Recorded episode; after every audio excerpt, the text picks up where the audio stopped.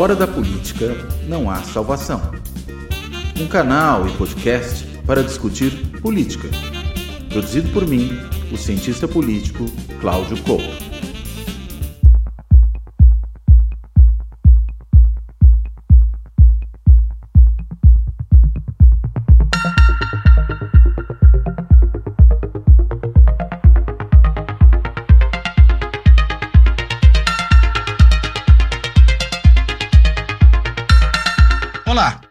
Fora da Política Não Há Salvação vai tratar da questão do relacionamento entre executivo e legislativo no Brasil nesse novo governo, no Lula 3. E é uma relação curiosa que certamente a gente vai poder diferenciar bastante do que foi esse relacionamento dos governos Lula 1 e 2, ou mesmo do que foi, por exemplo, no período Fernando Henrique Cardoso. Eh, isso porque houve uma série de mudanças aí na maneira como a Câmara e o Senado não só se relacionam entre si, mas, sobretudo, como as duas casas do Congresso se relacionam com o Poder Executivo. Por exemplo, na questão orçamentária. Né, quando foram se criando aí as chamadas emendas impositivas, primeiro as individuais, depois a de bancada. Ainda depois disso, a gente teve o famigerado orçamento secreto, que o Supremo derrubou, mas que parece que anda ali ainda meio em funcionamento de uma forma transversa. Enfim, o fato é que o Congresso passou todos esses primeiros meses de governo, esse primeiro semestre de governo, é, sem votar nada muito importante até pelo menos começo de maio. Né? Até ali a gente tinha organização das comissões, indicação de seus presidentes, né? formação dos blocos partidários dentro do Congresso, que também é importante justamente para essa alocação de pessoas nas comissões, para indicação para a formação de CPIs, por exemplo. Teve também a questão da instalação da CPMI, dos atos antidemocráticos, da intentona do 8 de janeiro, a CPI do MST, tudo isso mobilizou muito a atuação dos parlamentares, mas decisões propriamente ditas, em cima de projetos de lei, emendas constitucionais, pouca coisa tinha caminhado. Mas aí a gente começou a ter os primeiros sinais de vida. Né? Veio a aprovação do ajuste fiscal, ou do marco, ou do arcabouço fiscal, para pegar uma palavra que entrou no vocabulário político do dia a dia entre cidadãos comuns e jornalistas, Tivemos a votação também do marco temporal da demarcação de terras indígenas, mais recentemente na Câmara, agora ele vai para o Senado e é cercado de polêmica, inclusive porque tem simultaneamente a isso uma discussão rolando no Supremo Tribunal Federal sobre o tema, ou pelo menos que pode rolar, porque a gente não sabe se o Supremo vai ou não fazer alguma coisa diante do que puder ocorrer no Congresso. E tivemos também, isso chamou muita atenção, a votação na undécima hora daquele, é, daque, daquela medida provisória que reorganizou o governo, reorganizou a, a estrutura dos ministérios do governo. Né, que acabou tirando atribuições do Ministério do Meio Ambiente, do Ministério dos Povos Indígenas, e que corria o risco, até o último dia de vigência da medida provisória, de não ser aprovada, né, de não ir para o Senado, de perder a sua validade, e com isso fazer com que toda a reorganização do governo caísse por terra que voltasse aquela maneira de estruturação do governo ainda vigente no período Bolsonaro, que faria ministros saírem de seus cargos, reestruturações que foram feitas serem perdidas, pessoas que foram apontadas para certas posições, sabe-se lá para onde elas iriam, enfim, seria um caos. Mas o fato é que, no fim, isso foi aprovado. Foi no mesmo dia para o Senado, senadores, como sempre, reclamando, e com razão, entendeu eu, porque os deputados lhe entregaram tudo na última hora, eles nem tiveram tempo de discutir nada. Eh, mas o fato é, aprovou-se. Mas e deu ali um sinal de alerta para o presidente da República, para o governo, de que algo não andava bem na articulação política. Mas será que é isso mesmo? Será que o problema está na articulação política? Será que o problema está na composição do Congresso? Muito conservador, o Congresso certamente mais à direita do ponto de vista da sua composição desde a redemocratização? Ou será que isso tem a ver também com uma nova forma de operação do executivo na sua relação com o legislativo, porque o executivo foi perdendo controle sobre questões importantes, né? A questão orçamentária, principalmente, emendas individuais impositivas, depois de bancada, depois de orçamento secreto, enfim. Tudo isso foi empoderando o Congresso e tirando força do executivo.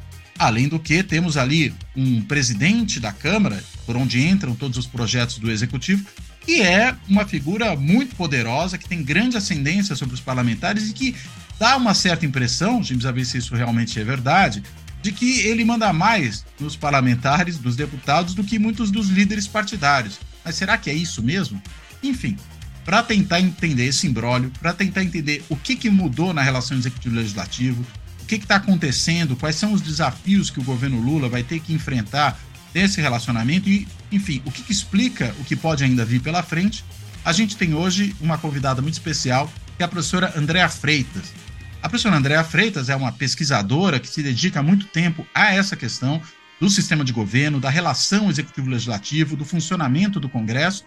Ela é professora da Unicamp, Universidade de Campinas, na área de ciência política, é também pesquisadora do CESOP da Unicamp, o Centro de Estudos de Opinião Pública, que, aliás, edita, né, publica a excelente revista Opinião Pública, que traz ali ótimos trabalhos sobre os mais variados temas relacionados à ciência política, claro, passando também pela opinião pública, mas não só. E também é pesquisadora do SEBRAP, o Centro Brasileiro de Análise e Planejamento. Enfim, feitas as apresentações, eu quero primeiro agradecer a Andréia por ter topado fazer essa conversa, dar a ela as boas-vindas e começo com uma pergunta.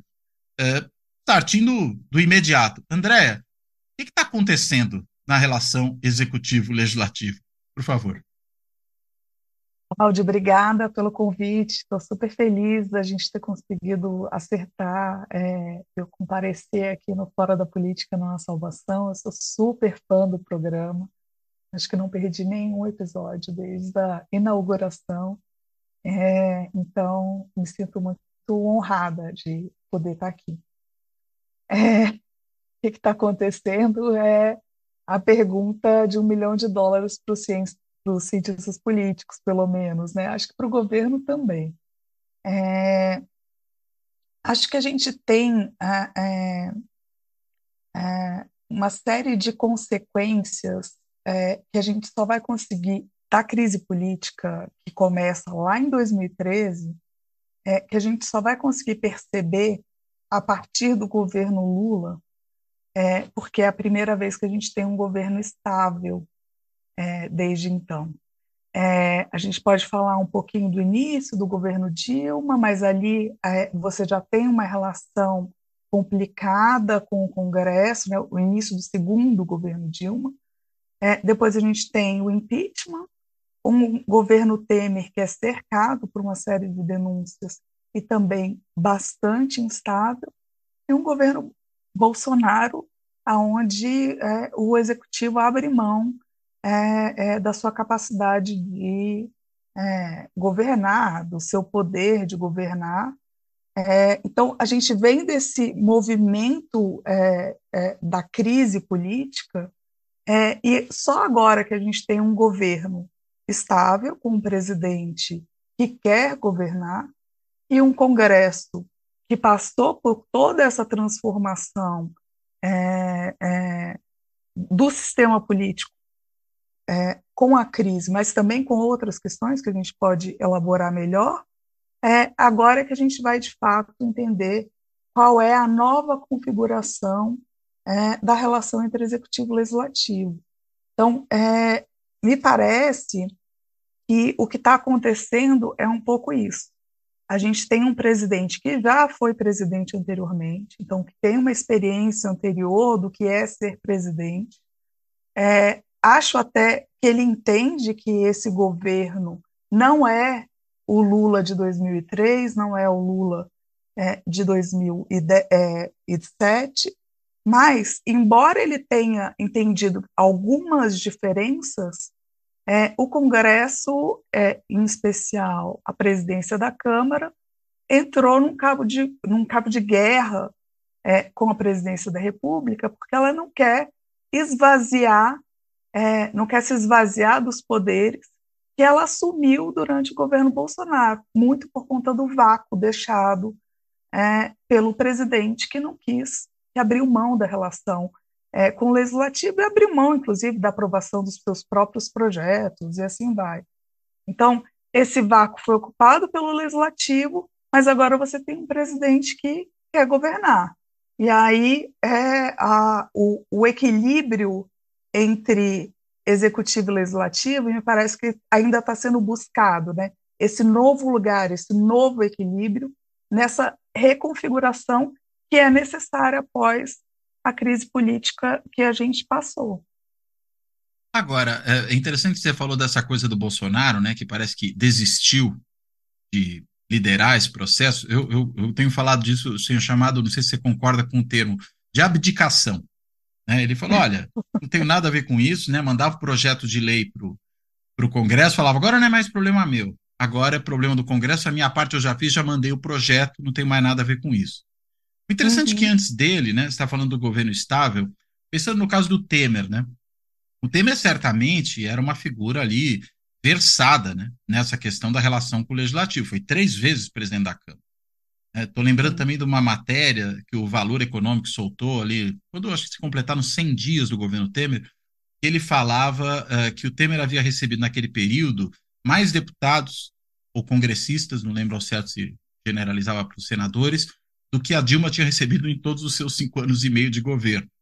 Né? Ou seja, eh, não foi falta de traquejo né, na, nesse relacionamento. Não obstante, teve dificuldades também, acho que lá pelos escândalos da JBS, que enfraqueceram uhum. e tal.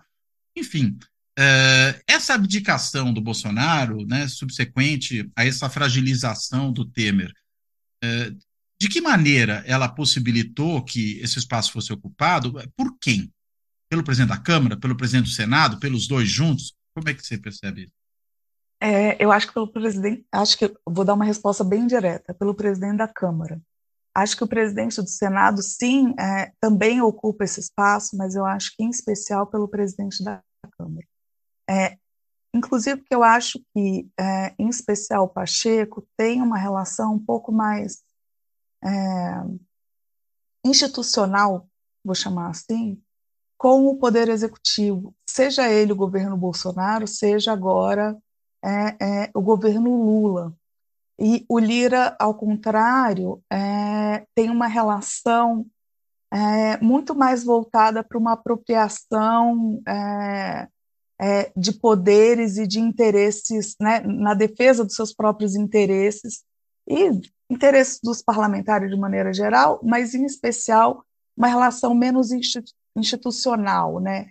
Ele, ele leva muito a sério o status dele é, de é, o status de poder dele, né? É, não sei se eu fico claro quando eu digo isso, assim. Diferente Agora, do Pacheco é que tem ele essa coisa sério, discreta. Ou é o lugar não. que o chefe, o presidente da Câmara está também? Porque eu estou pensando no Rodrigo então, Maia, né? Que na época do Rodrigo sim. Maia a gente já falava em parlamentarismo branco, coisas assim. Então, acho que tem uma relação interessante é, para pensar aí é, quando a gente analisa é, a atuação do Rodrigo Maia, é, a atuação do Lira, é, governo é, Bolsonaro, e a atuação do Lira agora, é, governo Lula. Quando o Rodrigo Maia assume a presidência da Câmara, ele está lidando com um presidente da República que, que o tempo inteiro ameaça o legislativo, né? coloca em xeque a ideia é, de que o legislativo é, do, é, coloca em xeque o papel do legislativo enquanto poder da República, né? Então, o, acho que o Rodrigo Maia tem que, de certa forma, se empoderar para defender esse terreno democrático, de um lado, e de outro, sim, ele ocupa um vácuo de poder, tanto que assim, a, a reforma da, da Previdência foi tocada é, por ele. Assim, não, não, não teria havido reforma da Previdência sem é uma dedicação pessoal é, do Rodrigo Maia. Mas aqui você vê um papel muito institucional, é, é, é muito parecido com o papel que o Pacheco é, exerceu tanto durante o governo Bolsonaro como agora no governo Lula. É um sujeito que representa a ideia de presidência é, de um poder da República, né? É, isso é diferente do Lira. Então, é, indo é, na sua pergunta, a gente já estava falando, falando de um parlamentarismo branco, né? É, mas por conta da ausência ou da abdicação é, é, do governo Bolsonaro, e não necessariamente porque o Rodrigo Maia tentou avançar em cima de prerrogativas que são normalmente do Poder Executivo. Acho que o Lira, é, ao contrário, já no governo Bolsonaro, começa a avançar em cima de prerrogativas que são do executivo, não só naquelas abdicadas é, pelo governo Bolsonaro. Por exemplo, a questão do orçamento secreto. Né? É assim, tem uma tentativa de controlar o orçamento é, para além do, assim, é, o que, que o, o, o, Bolsonaro abdica de várias coisas, né? É, a gente não pode dizer que é, o orçamento secreto, de certa forma, não tem alguma coisa da, da própria abdicação do, do, do, do, Bolsonaro. Mas quando a gente pensa é, em termos é, do que ele abdicou, pensando a presidência da Câmara, ele abdicou do processo legislativo, ele abdicou de negociar os, as propostas dele dentro do legislativo. É, mas o Lira aproveita isso para avançar dentro do orçamento da União, que sempre foi uma prerrogativa do Executivo, desde o Cunha, quando você começa o processo de transformar emendas individuais em emendas impositivas e avançar é, no que seriam o, as prerrogativas do Poder Executivo. E aí o Cunha e o Lira se aproximam nesse aspecto. Não é só uma questão de preservar a sua casa legislativa ou de preservar ali as suas próprias prerrogativas e as prerrogativas daqueles que você lidera. É uma tentativa de avançar para além é, dessas fronteiras. E ele continua tentando fazer isso. É, agora, no governo Lula, um governo que não, não está abdicando da sua é, capacidade de governar. E é por isso que os dois entraram é, em choque. É, e é por isso que a gente está vendo todo esse tumulto no início do governo. Acho que não é uma questão só da ausência de uma ferramenta, por exemplo, o orçamento secreto, que está ausente, mas não está, e que está difícil de entender exatamente para onde, onde esse negócio vai caminhar. É, não é só da ausência de articulação política é, é, do governo. Podem haver problemas do, no tocante à articulação política do governo. Aliás, é muito comum que os governos se iniciem e que logo é, você tenha uma reforma ministerial é justamente para azeitar é, essa relação entre executivo e legislativo. Né? Você chega, experimenta, sente o clima, quando você vê que o clima não está é, como você gostaria, você acaba fazendo algum ajuste. É, então, é, o primeiro governo Lula foi assim, né? E, e nessa primeira reforma ele traz para dentro é, do governo PMDB, que não estava na coalizão é, de início de mandato do, do, do Lula 2003.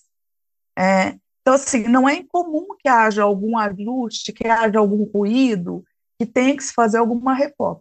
É verdade que a gente não está exatamente com algum ruído, a gente está com um barulho bastante alto. Mas eu acho que mais do que isso, acho que tem uma tentativa é, do presidente da Câmara de capturar poderes que não seriam prerrogativa do legislativo. E isso é que pode ser complicado. É, talvez o Lira queira viver essa ideia do semipresidencialismo ou de um parlamentarismo branco. Eu não gosto muito de usar essas referências aos sistemas políticos. Você sabe também. por quê, né? Elas, elas tecnicamente, às vezes, não, não, não dizem exatamente o que as pessoas, é, no senso comum, é, é, afirmam, mas, enfim, para a gente ficar aí com o termo jornalístico, né? E elas não descrevem, que... né, a realidade. Não, não descrevem a realidade, exatamente. É, eu tenho preferido elas até usar, não sei se você acha adequado, fala em governo congressual. Né? Porque, de certa maneira, é como se o Congresso capturasse né, a função de governo, pelo menos em grande medida. Né? É, pode ser, mas aí a gente começa a, a se referir a outros termos também. Não sei se eu, se eu, gosto de governo congressual, também não gosto de falar que aumentou o poder do legislativo, que eu acho que para falar em aumento de poder a gente tem que analisar umas, uma, outras coisas. Acho que o, que o que a gente está vendo é um processo de desequilíbrio do político que vai se rearranjar. E aí talvez a gente vá achar um nome adequado para isso. É, que provavelmente vai continuar sendo presidencialismo de coalizão, é, só que com outras características acrescidas ao modelo pensado é, inicialmente.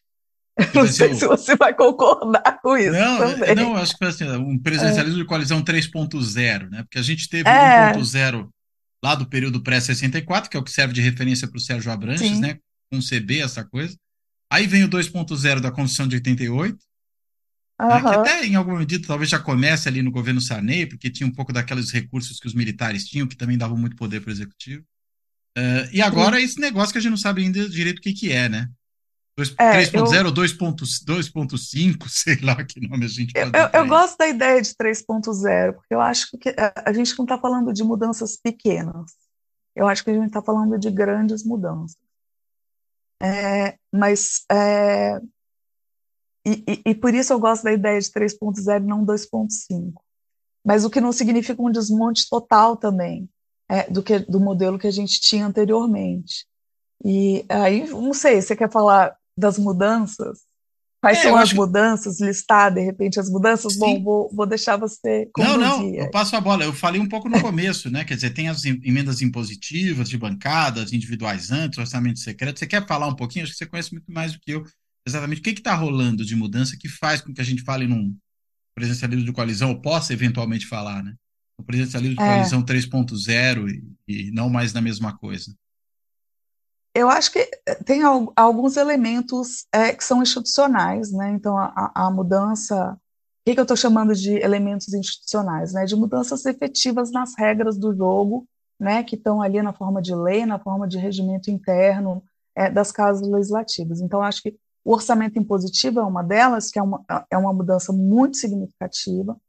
É, mas tem outras mudanças é, a, mudança nas medidas provisórias é outra mudança de legislação que eu também acho muito significativa, em especial do ponto de vista cumulativo é, é, é, dessa mudança. É, mas eu acho que tem outras mudanças que não são das regras necessariamente, ou pelo menos não são das regras escritas. Então, é, a gente tem uma, um aumento da fragmentação é, da Câmara da Câmara e do Senado, né, um aumento muito grande no número de partidos com ah, algum poder é, e, ao mesmo tempo, uma, uma, uma diminuição dos partidos, é, é, do, do, número de parlamentares que os partidos tradicionais tinham, né, assim, PMDB, é, PFL, DEM, PSDB, é, tem uma diminuição muito significativa das suas bancadas, então você tem um número muito maior de partidos, é, mas nenhum partido com muitos parlamentares, o que torna é, todo o processo de coordenação da política muito é, mais complicado do que era antigamente. Acho que a gente tem algumas mudanças do ponto de vista do sistema eleitoral, aí sim, mudanças nas regras também, né? a, a, a questão da cláusula de desempenho, o fim das coligações, que são... É, é, coligações é, proporcionais, né? A eleição para Isso, nas eleições, é, nas eleições para a Câmara dos Deputados, nas eleições proporcionais de modo geral.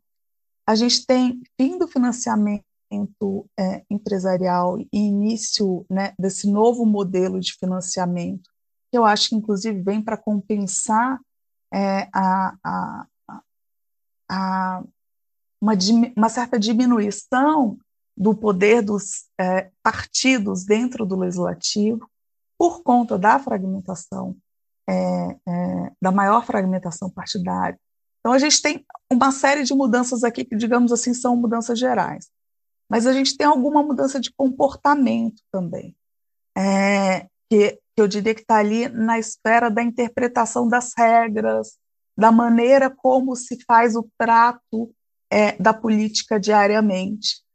Que aqui eu acho que é um pouco consequência é, de uma diminuição do poder dos líderes partidários em função da fragmentação partidária, eu posso explicar melhor porque que eu acho é, que diminui. Acho que esse é um ponto, talvez, onde haja mais divergência é, entre os, em, pelo menos na ciência política, né? É de um lado e de outro você tem uma mudança comportamental que é função da crise, que é função de um período longo de instabilidade onde os atores ficaram, talvez, ali é, menos é, limitados pelas regras pré-existentes, ficaram mais soltos para tomarem decisões e, eventualmente, se você está mais solto para tomar decisão, você não quer abrir mão é, é dessa liberdade para tomar decisões. Então, acho que tem é, é, uma série de elementos aí que é, fragilizam o que eu vou chamar, o que eu vou chamar não, o que o Fernando Limonde e a Argelina Figueiredo chamaram das bases institucionais do presidencialismo de coalizão, né? Seria o, o, o poder legislativo do executivo, é, e o poder é, dos líderes partidários em comandarem é, as suas bancadas. Acho que esses dois pilares de coordenação do processo político é, enfraqueceram, eu não, eu não, gosto de fraco e forte, mas mudaram. Né? Então, de novo, a gente tem que pensar é, em é, voltar a um equilíbrio é, a partir de uma nova configuração. Então, a, acho que as mudanças são significativas nesse sentido. E por isso eu gosto mais da ideia de 3.0. Quer explicar um pouco, então, o que, que são essas mudanças das, dos fundamentos institucionais do presidencialismo de coalizão? Acho que é interessante focar cada um desses aspectos e explicar um pouco, né? A Argelina Figueiredo e Fernando Limonge definem no Executivo Legislativo, na nova ordem constitucional, é, o que seriam é, é, as bases é, do presidencialismo de coalizão. E eles colocam ali é, uma espécie de dois pilares dessa, dessa base. Né? É, de um lado, os poderes legislativos do presidente, poder de agenda, controle do orçamento. Dentro de poder de agenda está ali medidas provisórias, a possibilidade dele pedir urgência para os seus projetos. É, dentro do controle do orçamento tá ali as, a, o controle sobre a liberação de emendas individuais, mas também o controle sobre todo o orçamento da União, desde a sua feitura até a sua execução. É, tem ali também poder de veto, né, o poder de vetar totalmente uma proposta, ou de vetar partes da proposta, né, esse seria o conjunto de poderes legislativos do presidente que tornavam ele um ator importante do ponto de vista da coordenação do processo legislativo. Do outro lado, é, é, né, o segundo pilar dessa base é, são seriam os líderes partidários que teriam ali também poder de agenda, né, o poder de colocar projetos na pauta e etc., o poder de controlar as suas bancadas e entregar o número de votos que essas bancadas têm, inclusive, em alguns casos, é, se pronunciando em nome do seu quantitativo numérico, né, do número de parlamentares que tem a sua bancada, e o poder de é, é, é designar cargos dentro é, é, do legislativo, além de também poder de agenda de pedir urgência para determinados projetos. Mas o poder dos líderes partidários, em especial, bom, aí esses são os dois pilares, né? Do lado do presidente, mudam as medidas provisórias, é, que agora, que antes podiam ser reeditadas infinitamente, agora tem prazo é, de validade. Isso ainda Isso, lá no final do governo FHC, né? Isso lá em 2001, no final do governo FHC. Isso, de certa forma, não parece uma limitação do poder do presidente, porque ele ainda pode editar medidas provisórias que têm força de lei imediatamente, e essa é a principal característica das medidas provisórias. Aonde vem o enfraquecimento? Vem de um efeito cumulativo das medidas provisórias. Né? as medidas provisórias, elas trancam a pauta do legislativo se elas não são analisadas a partir de um certo é, é, momento. E isso fez com que o legislativo usasse muito mais as comissões é, no que a gente chama de poder terminativo, poder conclusivo das comissões. Né? Quando um projeto é avaliado dentro das comissões sem passar é, pelo plenário da casa. Então, aumenta muito a, a, aprovação de pro, projeto dos legisladores em função do plenário da casa estar tá trancado. Só que agora esses projetos, ao invés de é, é, deixam de precisar passar do plenário, são decididos só pelas comissões. É, de um lado. De outro. É, Quer dizer, desculpa, só uma coisa: a Câmara não para de decidir, ela continua decidindo, só que em outro lugar, né? e, portanto, de outra forma, no âmbito das comissões. É interessante Ela continua é, decidindo em um outro lugar, no âmbito das comissões, porque é impossível para um projeto ordinário chegar no, no, na, na, no, plenário. no plenário da Câmara sem que haja urgência e uma mobilização muito grande do conjunto de líderes. Hum. E isso aqui é uma moeda de troca. Você pautar um projeto era uma moeda de troca importante para esse deputado individualmente. Se você pega a, a, a, a aprovação de é, é, projetos dos parlamentares ao longo da, da é, desde 88 até o período atual, você vê que muito pouca coisa dos parlamentares é aprovada. Mas aí, ali, a partir de 2008, você começa a ter um aumento significativo nessa aprovação. Era raro, é, é, é, você, se você sorteasse dos 513 deputados aleatoriamente, dificilmente você ia pegar um, um parlamentar que tivesse tido um projeto de lei aprovado. Isso parece um pouco contraditório com a imagem que as pessoas têm do legislativo. É, mas esse era o quadro que a gente tinha. Agora, isso está mudando. Você tem um número muito maior de projetos sendo aprovados, porque os projetos não têm mais que passar pela ordem do dia, que é muito competitivo. É, que é muito. Nossa, me fugiu a palavra. Congestionada, talvez. Congestionada. Disputada. Isso, disputada, era essa palavra que eu estava procurando. Que é muito disputada. É, passando pelas comissões, isso facilita o processo e é, o número de projetos aprovados dos parlamentares passa a ser muito maior do que era em outros tempos. Mas aqui uma moeda de troca importante se perde, porque o líder do partido, é, ou mesmo na negociação com o conjunto de líderes, eventualmente até com o poder executivo, uma moeda de troca podia ser pautar um projeto de lei é, um, pautar um projeto de lei de, um, de, interesse de um deputado ou de um, provavelmente, de um conjunto de deputados, né? Mas com os projetos passando e tramitando pelas comissões, isso deixa de ser é, uma moeda de troca é, importante ou significativa. Ainda que esses projetos possam ser bloqueados caso haja interesse é, de quem controla a pauta, presidente da casa e líderes partidários. Tem é, então, a gente muda ali é, o poder de agenda do presidente pensando nas medidas provisórias. A gente muda uma ferramenta é, importante é, do processo de coordenação, que é o controle orçamentário. Não porque o presidente fosse é, é, distribuir emendas a cada votação que chega no plenário, mas porque o presidente repassava determinados montantes numa negociação com os partidos para partidos da base aliada. Agora, isso não pode mais acontecer, porque as emendas passam a ser impositivas. Então, enfraquece a capacidade do governo de conversar com os líderes partidários. Mas, de novo, né? também coordenar é, é, é, é, o trabalho dos líderes partidários. Mas também enfraquece a posição dos líderes partidários junto aos seus liderados. Porque era esse sujeito que ia negociar com o presidente da República a liberação da emenda XYZ para que o partido fosse votar na votação A e B, né? Isso passa a não ter, é, é, a, a, passagem pelo líder partidário é, ela, ela deixa de ser necessária porque a, a emenda passa a ser impositiva.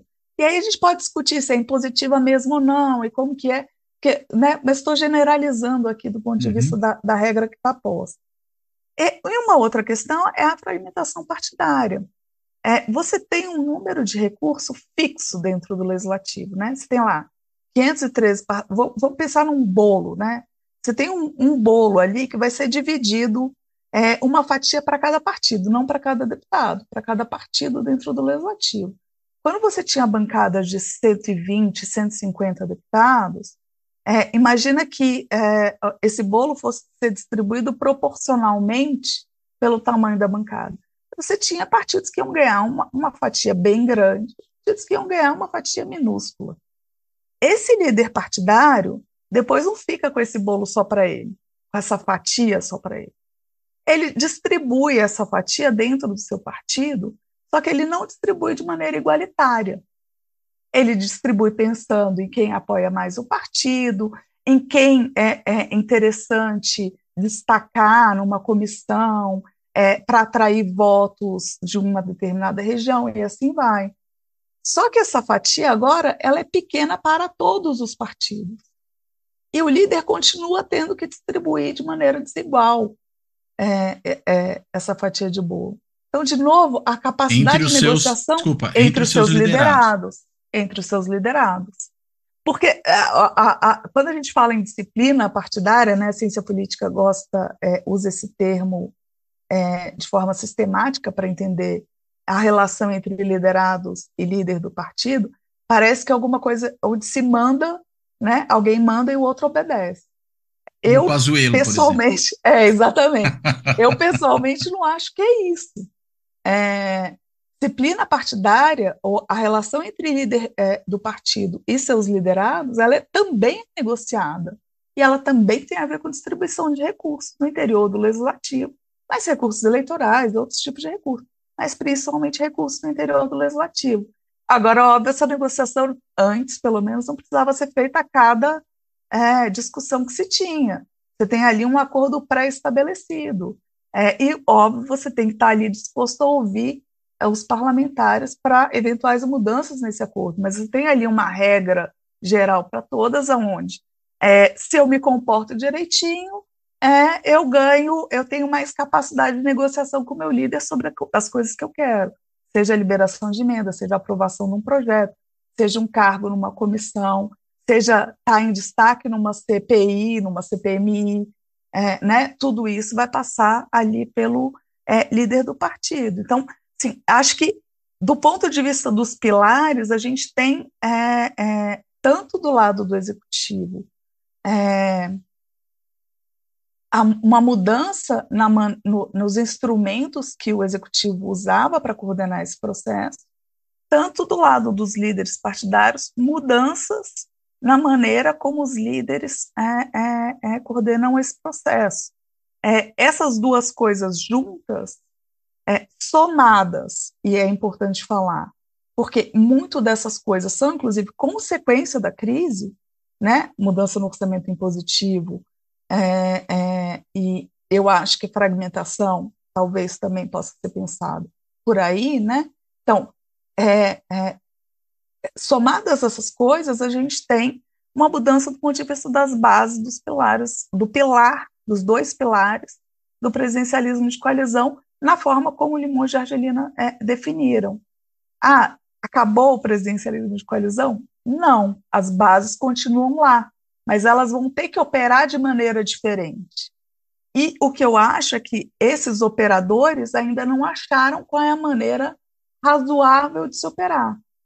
E, de certa forma, o Lira e as exigências e o nível de exigência do Lira em relação a avançar dentro do que seria a prerrogativa do executivo não ajuda nesse processo de recuperar o equilíbrio. Se a gente estivesse sobre o governo, ou sobre a presidência da Câmara de um Rodrigo Maia, talvez estivesse é, muito, fosse muito mais facilmente pacificado, não voltando ao modelo anterior, talvez chegando ali no presidencialismo 2.5. Mas eu acho que o Lira força é, essa ideia para chegar nesse presidencialismo 3.0. Não sei se eu me fiz clara. Não, você é, fez. Cláudio, é... muitas coisas. É... E é interessante uma coisa que você, você falou que retoma um ponto lá de trás, é, que é esse, essa, a maneira como esse estilo de liderança na presidência da Câmara faz diferença, né? Então, você teve aí uma mudança institucional e, digamos, abriu espaço para ser ocupado pela presidência da Câmara. A questão é, ela pode ocupar, vamos colocar aqui, institucionalmente, no sentido de um trabalho de, de, pensando na instituição, ou ela pode ocupar, vou chamar dessa maneira aqui, predatoriamente. Né? usando a, a, a instituição, mas sem necessariamente trabalhar em prol da instituição como tal, o cumprimento das suas funções. Né? Então, Parece que essa é uma diferença importante entre Rodrigo Maia e, e Lira, né? Quer dizer, o Lira atua muito mais no sentido de capturar recursos o tempo inteiro para si, para sua base dentro do próprio Congresso. E nisso ele corta o caminho dos, dos, dos líderes, que já estavam fracos Exatamente. por conta daquilo que você passou, e aí ele que entra. Enquanto que o Rodrigo uhum. Maia atuava ainda mais como um coordenador e tudo mais, né? Por isso que quando falam que o orçamento secreto, as emendas de relator já estavam aprovadas no Rodrigo Maia, mas a gente não via esse mesmo fenômeno acontecer no período Maia. A gente só começou a ver no período Lira, né? Exatamente, por conta dessa atuação predatória. Adorei os termos que você usou, eu provavelmente vou roubar e usar em algum momento é, posterior, porque eu acho que é exatamente isso. O Lira é, é, tem feito é, é, essa atuação de uma maneira muito agressiva, é, inclusive porque ele quer ou, ou tem essa ânsia também de ocupar esse espaço dentro do legislativo que antes seria é, dos líderes partidários. Então, ele está fazendo essa negociação direta com, com os parlamentares, é, ali e na época do orçamento secreto, inclusive com liberação de emendas diretamente entre presidente da casa e parlamentar, o que é um negócio assim, se, se não fosse é, é, pouco transparente, se não fosse uma série de coisas, ainda seria muito prejudicial do ponto de vista é, do sistema político, porque você acaba com a relação entre parlamentar e partido dentro do legislativo esses parlamentares passam a ter sua lealdade é, colocada na presidência da Câmara, o que não parece é, razoável do ponto de vista da coordenação. É, né, os partidos precisam importar, é, porque são eles que fazem essa intermediação entre eleitor é, é, e Estado. Né? Você não pode ter uma figura como a, você não pode ter dentro da instituição da presidência da casa alguém que escolhe dar mais benefício para um do que para outro. Parte do que é ser esse, né, do que é ter esse papel institucional é você fazer a defesa do conjunto dos parlamentares e representar, digamos assim, a nação, né? É como o nosso presidente da República. Eu não espero que ele órgão, né? represente né? exatamente. Eu não espero que ele represente só quem votou nele. Ele tem que, ele tem que representar o Brasil, certo? O, o, o, ele, o Lira, como presidente da casa, não pode representar só aqueles que o apoiam. Ele precisa distribuir o poder ali é, de uma maneira razoável, representando ali o, o, o, a Câmara como um todo. E nessa relação. Está tá dando para entender né, essa Não, tá. diferença tá. entre o que eu estou chamando de institucional e, Sim. e o que é você porque... chamou de predatório, que eu adorei. É, porque tem uma função da, do legislativo nessa relação com o executivo. Né? Na medida em que você começa a ter uma, vamos dizer aqui, invasão das competências de um poder pelo outro, ou até, eu ia até emendar essa pergunta, agora vou aproveitar, ou até talvez uma coisa que a gente possa chamar de uma chantagem, né? Porque isso que a gente tem visto da relação com o Lira, do Lira com, com o Lula, né, nos últimos tempos, parece uma chantagem, né? Parece o seguinte: olha, ou você bem me cede eh, o seu governo, veja, não é uma, um compartilhamento, é mais do que isso, é quase uma capitulação ou eu vou uhum. tornar o seu governo um caos. Né? E Exatamente. aí, digamos, joga aquele jogo da galinha que foi levar até o, a beira do precipício o, o, o governo na votação ali da, da medida provisória da reorganização administrativa. Imagina que esse negócio não passa, que caos que você tem instaurado. É, mas não, jogou com isso, né? É, seria, seria uma insanidade. Assim. É, e, e eu não faço ideia de como você conseguiria reestruturar, porque depois você não pode simplesmente só fazer uma outra medida provisória. Tem que mandar por projeto né? de lei nesse caso, né? Você teria que mandar por projeto de lei. É, e aí, quantos meses de caos ficaríamos? É, né? Uma estabilidade terrível. E o Lira adora falar nessa coisa de estabilidade jurídica, né? De precisa manter a estabilidade jurídica. Seria tipo o, o cúmulo da instabilidade jurídica. Mas é, é, é, ele não, imagina, não, não, pretendia, de fato, ir, ir as últimas, as últimas consequências. E, e, o curioso dessa história é que é muito precipitado você fazer um movimento tão arriscado, eu estou falando do Lira, né, jogar uma carta tão alta logo de início, né? qual é a próxima carta que, que ele vai jogar? Né? É, é o caos, efetivamente. Né? Não tem muito mais para onde ir. E aí, quando a gente pensa na coisa do Lira, tem uma voracidade é, que é muito complicada, porque primeiro se falava ah, na liberação de emendas ao orçamento, a, a liberação começou, aí se começou a falar é, em ministério, e aí se abriu um espaço para o Lira, é, ou para um aliado do Lira no ministério, provavelmente ali no lugar da ministra do Turismo. É, agora já não é mais um ministério. É, o ministério que está se falando é o Ministério da Saúde. Né? Sim, então, não é assim, é qualquer ministério. Que é, não, não é qualquer ministério, que é um ministério tradicionalmente colocado na cota da presidência da República.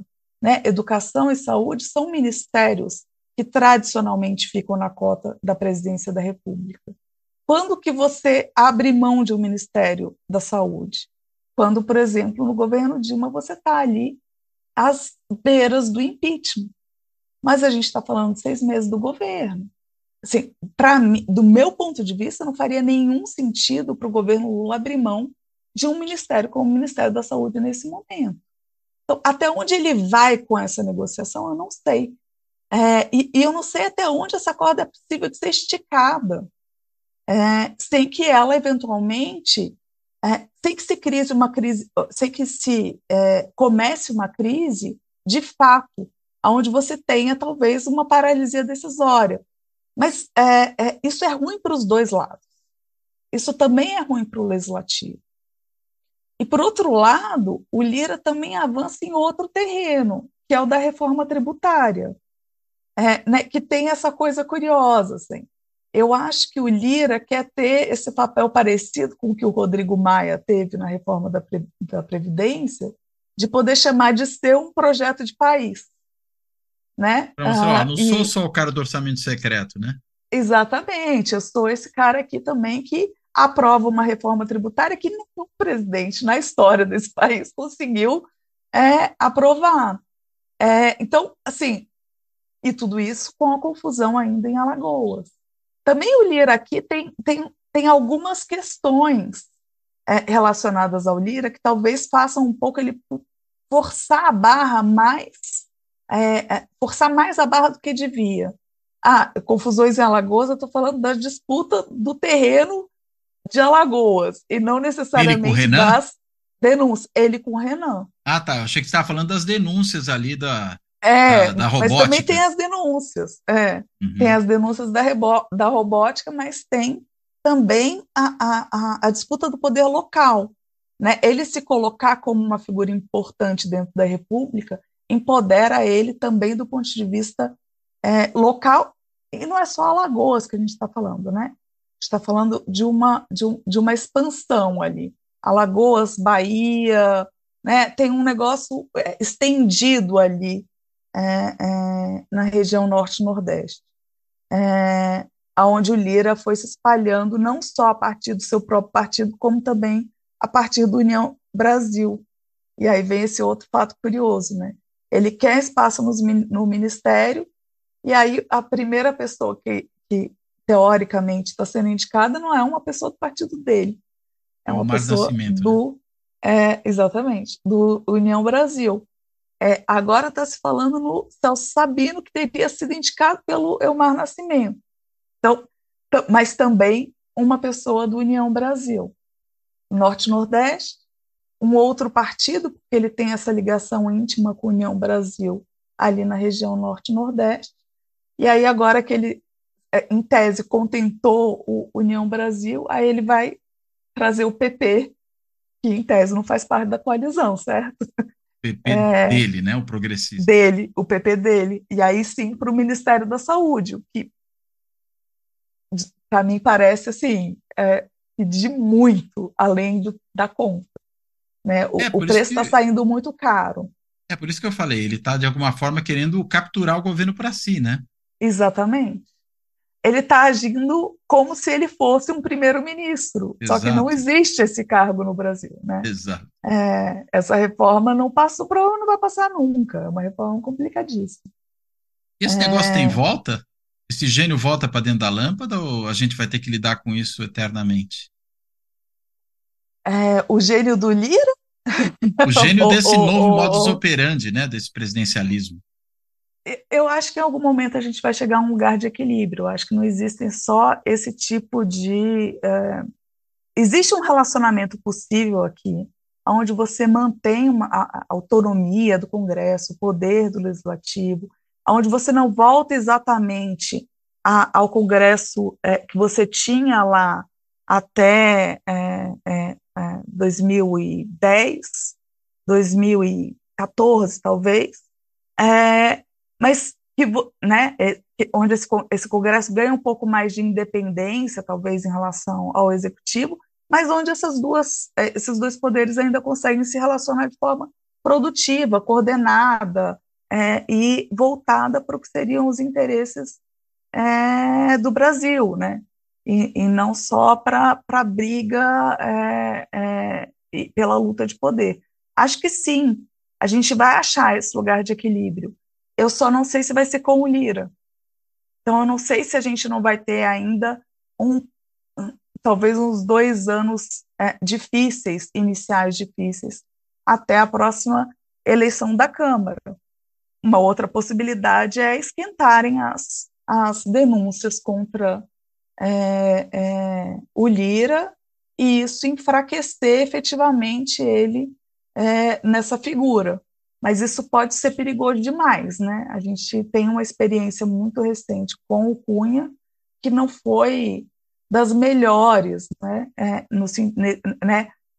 Ele enfraqueceu e caiu atirando, né? Então, não, também não, não sei se, se, se, eu gostaria dessa segunda hipótese. Acho que eu prefiro.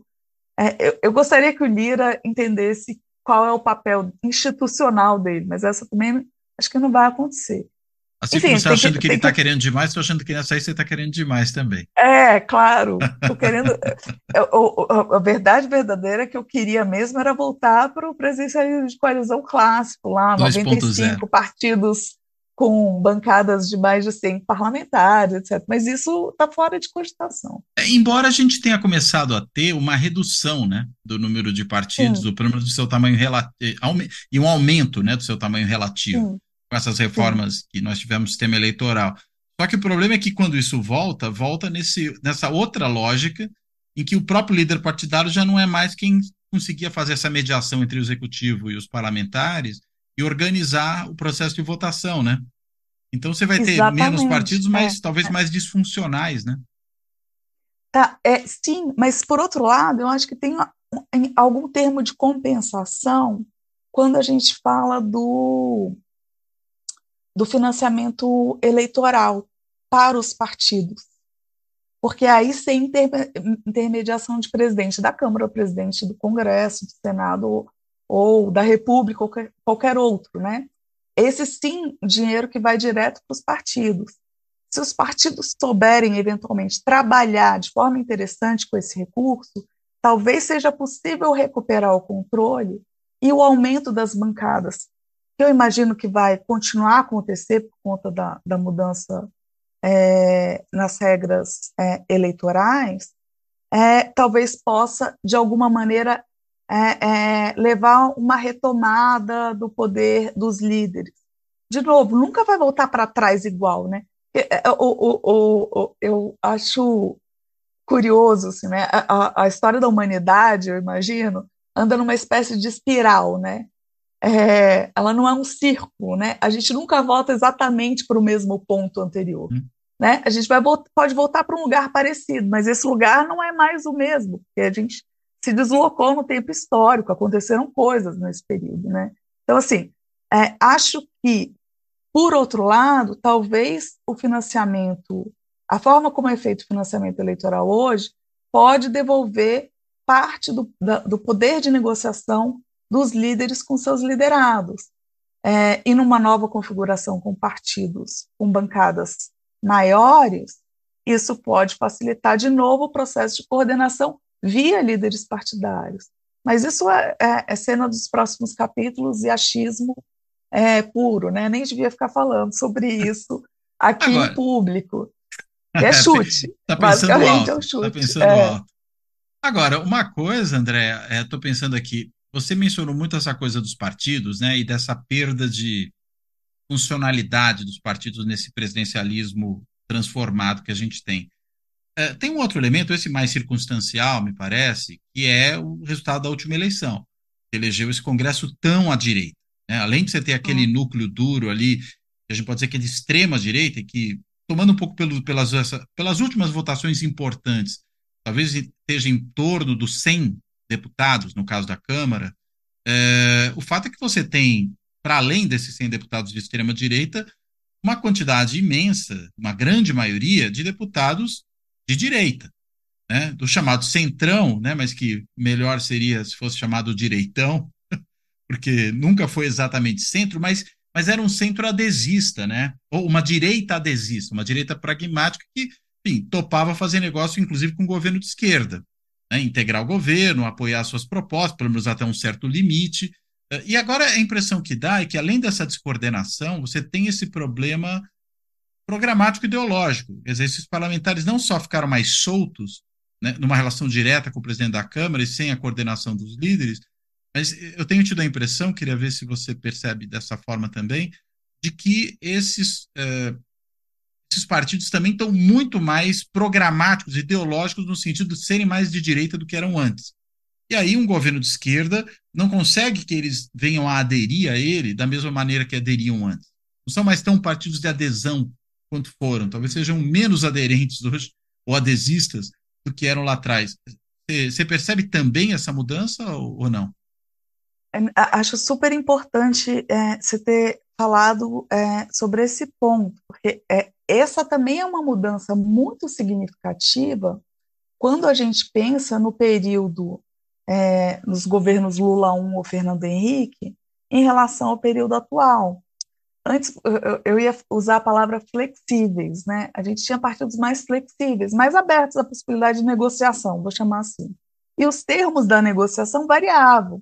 É, é, é, eles eram, eles mais facilmente aderiam ao poder executivo, inclusive porque os termos da, da negociação eram facilmente alcançados. Facilmente é um, é um exagero tremendo, né? Mas, enfim, eram, eram reais, eram, estavam ali dentro das possibilidades.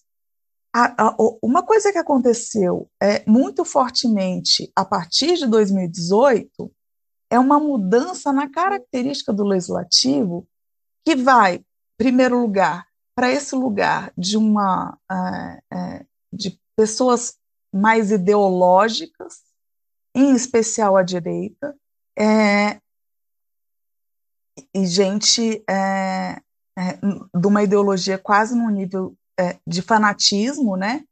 Talvez vá para além. Não sei nem se, se elas são programáticas. Não sei se eu estou fazendo né? clara, né? Elas são ideológicas, é, exatamente. de um lado. De outro, a gente tem uma entrada das redes sociais dentro do mundo político que faz com que esses sujeitos também se coloquem o tempo inteiro sobre a vigilância é, do seu próprio eleitor, né? Você tem uma entrada dentro do, da Câmara dos Deputados. Em 2018, é, alguns reeleitos é, em 22, é, mas também novos que chegam em 22, de um conjunto de parlamentares novatos é, mais à direita, ou um, alguns radicalmente à direita, é, ideológicos, e muito voltados para uma comunicação com o público, que é, é positivo, mas também não é 100% positivo. É, porque não é só uma, não é, não é uma comunicação do ponto de vista da transparência, é uma comunicação do ponto de vista do show. É, então, isso causa é, uma série de dificuldades do ponto de vista da coordenação, né? Aquelas, é, é, quando você olha para o plenário da Câmara hoje, se você abrir ali a TV Câmara, na hora que se coloca ali é, é, o visual aberto, você vê um monte de gente ali com o celular transmitindo ao vivo o que eles estão fazendo. Aí você pode falar, nossa, transparência, o eleitor dele pode acompanhar segundo a segundo o que esse sujeito está fazendo mas tem um, um caráter do espetáculo colocado aqui, que não é tão bom para a democracia é, quanto se pode imaginar, que é uma coisa de uma comunicação que passa por um lugar mais populista e menos uma, uma comunicação de responsabilidade, de responsividade, né? Que é esse contato direto e isso mantém, isso ajuda nesse processo de radicalização uma lacração parlamentar, né? Exatamente, a lacração parlamentar. Cláudio, você é genial com essas palavras. é, a lacração parlamentar, é perfeito. E é, isso também dificulta o processo de coordenação. Né? Você tem que lidar agora com é, é, é atores midiáticos que já têm uma pos posição à direita e cujos eleitores, às vezes, estão ainda mais à direita que eles. Né? E esse processo de polarização política, país em passão, também é uma novidade.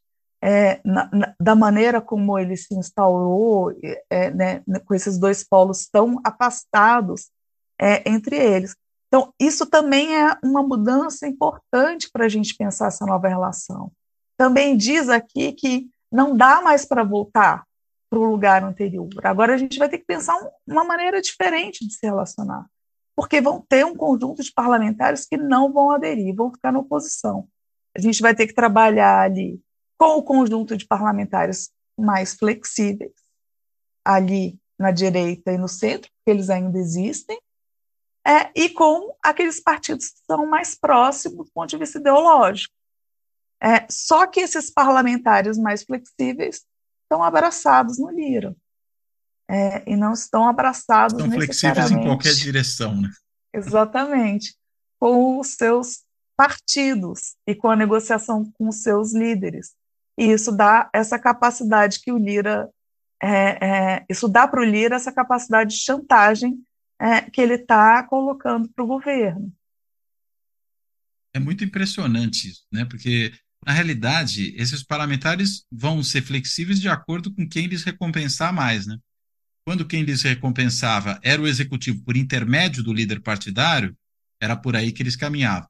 Na medida Exatamente. em que essa recompensa começa a chegar pelo presidente da Câmara, e aí pensando na Câmara, nem estou falando do Senado, eu acho que o jogo muda no Senado, não só pela uhum. postura esporádica ou episódica né, de, um, de um presidente do Senado mais institucional, como o Pacheco, mas também porque os senadores têm um outro tamanho, né? Está falando com de certeza, outra coisa. Com certeza. É, mas, enfim, eles, eles vão um pouco em qualquer direção, né? Sim. É, e é, eles vão em qualquer direção. Você tem, é, é, é importante fazer essa distinção. De fato, tem um, um, uma questão. O Senado é diferente, é uma casa diferente. Embora lá também tenham parlamentares mais é, é, é flexíveis e, e, parlamentares menos flexíveis. mas ó, a Câmara tem essa característica mais própria desses sujeitos que vão se aproximam é, de quem tem a chave dos recursos que interessam. Eu não estou falando só de recurso é, orçamentário necessariamente, mas recursos eles, poder, eles né? vão. Né? Recursos de poder, exatamente. É, e, e aí é que está a, a, a, a queda de braço, né? Aí é que está o cabo de guerra. É, é por quem vai manter esses recursos de poder. Porque se o Lira perder esses recursos de poder, supondo que investigações avancem, ou mesmo que elas não avancem, ele também se enfraquece do ponto de vista da, da, da, da disputa local, da disputa dele em Alagoas e dele na região é, expandida ali. É, é, é, é da Grande expandida Alagoas. ali. Grande Alagoas, né? Norte, Nordeste. Vai do, vai do é que Norte e Nordeste é muito grande. Amazonas, né? Exatamente. E, é, por outro lado, é, tem uma relação entre Câmara e Senado, é, que também está posta nessa disputa é, do Lira com a presidência da República, que é numa ideia de que o Senado foi favorecido do ponto de vista da distribuição de ministérios, do ponto de vista da distribuição de cargos, o que faria, inclusive, sentido do ponto de vista da organização da, da coalizão, porque o Lula tem muito menos tem muito mais dificuldade de formar. Se a gente pensar no, na distribuição das cadeiras entre os partidos, o Lula teria, em teoria, mais dificuldade de formar uma coalizão dentro do Senado do que na Câmara, por conta é, é, da maior flexibilidade, mas também por conta do tamanho das bancadas. Então, essa distribuição inicial do Lula faz sentido, talvez, quando a gente pensa no modelo anterior. É, mas não faz sentido quando a gente pensa no tamanho da voracidade do Lira. Eu estava falando, começou a falar, eu lembrei é, de uma frase que um amigo estava é, falando esses dias, o Vitor Santos, cientista político também, nosso colega. Da Federal do Piauí. É, da Federal do Piauí. A gente é, conversando num grupo de WhatsApp, falando. É besteira, né? Que a gente também fala. E aí gente, é, alguém comentou, acho que foi o Oswaldo Amaral, comentou assim, ah, a gente está voltando o, o, nosso congresso finalmente chegou na literatura dos anos 80, né? Agora a gente chegou, é, a gente é, finalmente chegou nesse lugar onde cada um por si não tem coordenação. Tá vendo? Tardiamente vão dar razão ao Bolívar. Exatamente. E aí o Vitor Santos sai com uma frase é, dessas que você de vez em quando sai aí, é, chama assim, ah, o Congresso Benjamin Button. É, o Congresso vai regredindo, né? Ao invés, é, vai ficando mais vai ficando mais jovem, né? Ao invés de, de ficar mais maduro, né? Vai ficando mais é, é, instável.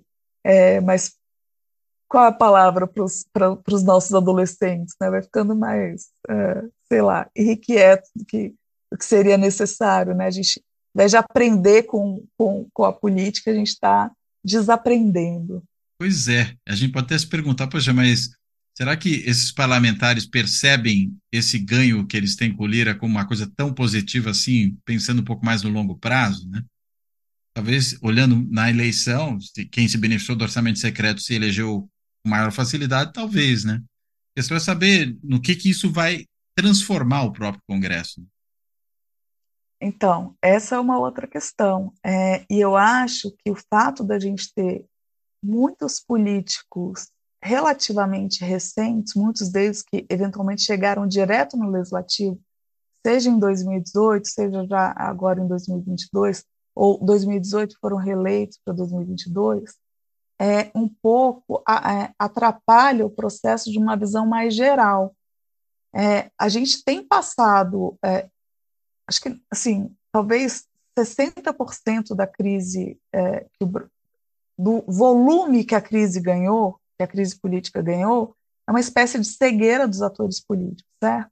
Uma inconsequência é, é, é, uma dificuldade de calcular as consequências da, das ações que eles tomam. E eu acho que esse legislativo, é, ele está aí é, é, brigando com o Lira, e o Lira está vendendo uma ideia de poder independente, mas isso não é independência do legislativo. Isso é alguma outra coisa muito diferente.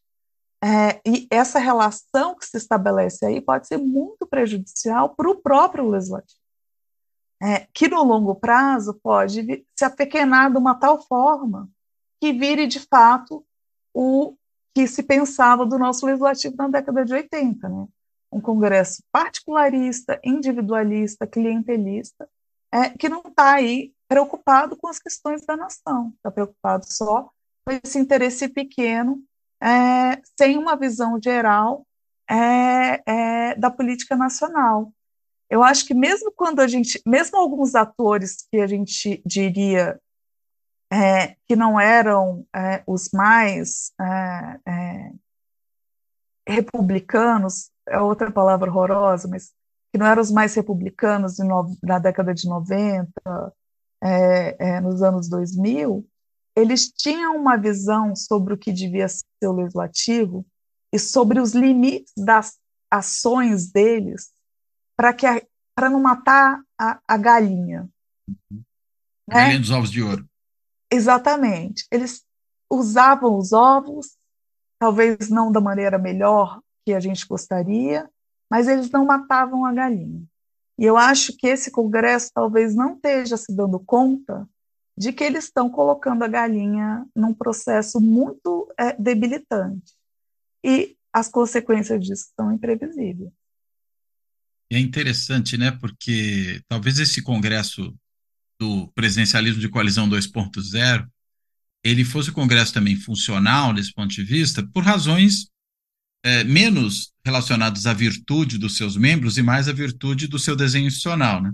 Na medida que esse desenho institucional foi sendo alterado pelos próprios membros, porque quem aprovou isso foram os congressistas, né?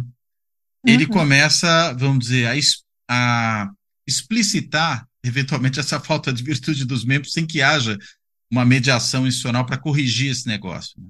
Parece que é um pouco essa a situação a qual a gente está chegando. Sim, mas eu acho que tinha mais virtudes nos membros também. Também, né? Também. É. Talvez as duas coisas, né? Talvez as duas coisas. E talvez, inclusive, é, as mudanças, em grande parte, sejam consequência da falta de virtude é, é dos seus membros. A, coisa do orçamento impositivo é, é, é, é interessante de, de, de, imaginar a partir dessa lógica. É, a gente tinha um processo onde o executivo determinava a, alocação, é, da, liberava as emendas, né? o legislativo aprova é, o orçamento, o deputado coloca é, ali é, um, um, conjunto de recursos é, de valor determinado, máximo determinado, é, para determinadas localidades, dentro de, um pro, de programas estabelecidos pelo Poder Executivo. Essas emendas, quando chegam lá, né, então você fazia o orçamento, esse orçamento depois ia ser executado pelo é, Poder Executivo, que tinha discricionariedade na hora de determinar se a emenda que ia ser liberada era a emenda A ou a emenda B, né, ou a emenda do sujeito A ou do sujeito B, ou do partido A ou do partido B. É, quando você vem com o orçamento impositivo, um dos argumentos que se usa é nós precisamos igualar é, a distribuição das emendas. Não pode ter é, o partido que é da coalizão de governo recebendo mais emenda do que o partido da oposição. Nós precisamos igualar, porque os recursos têm que ser distribuídos igualmente para todos. E aí, o que, que se faz depois disso? Você cria o orçamento secreto de novo, uma forma de desigualar quem deveria ser igual segundo os, o, o, o, o, o que foi colocado pelos próprios deputados. Então, é, talvez aqui uh, as pessoas, talvez os, os próprios parlamentares não percebam que, no fundo, certos recursos vão ser sempre distribuídos de maneira desigual, porque são recursos de poder. É, e recursos de poder só são de poder porque são distribuídos de maneira desigual. Se você tem emenda do orçamento e todas as emendas são executadas igualmente para todos, isso tem consequências do ponto de vista político também para os parlamentares.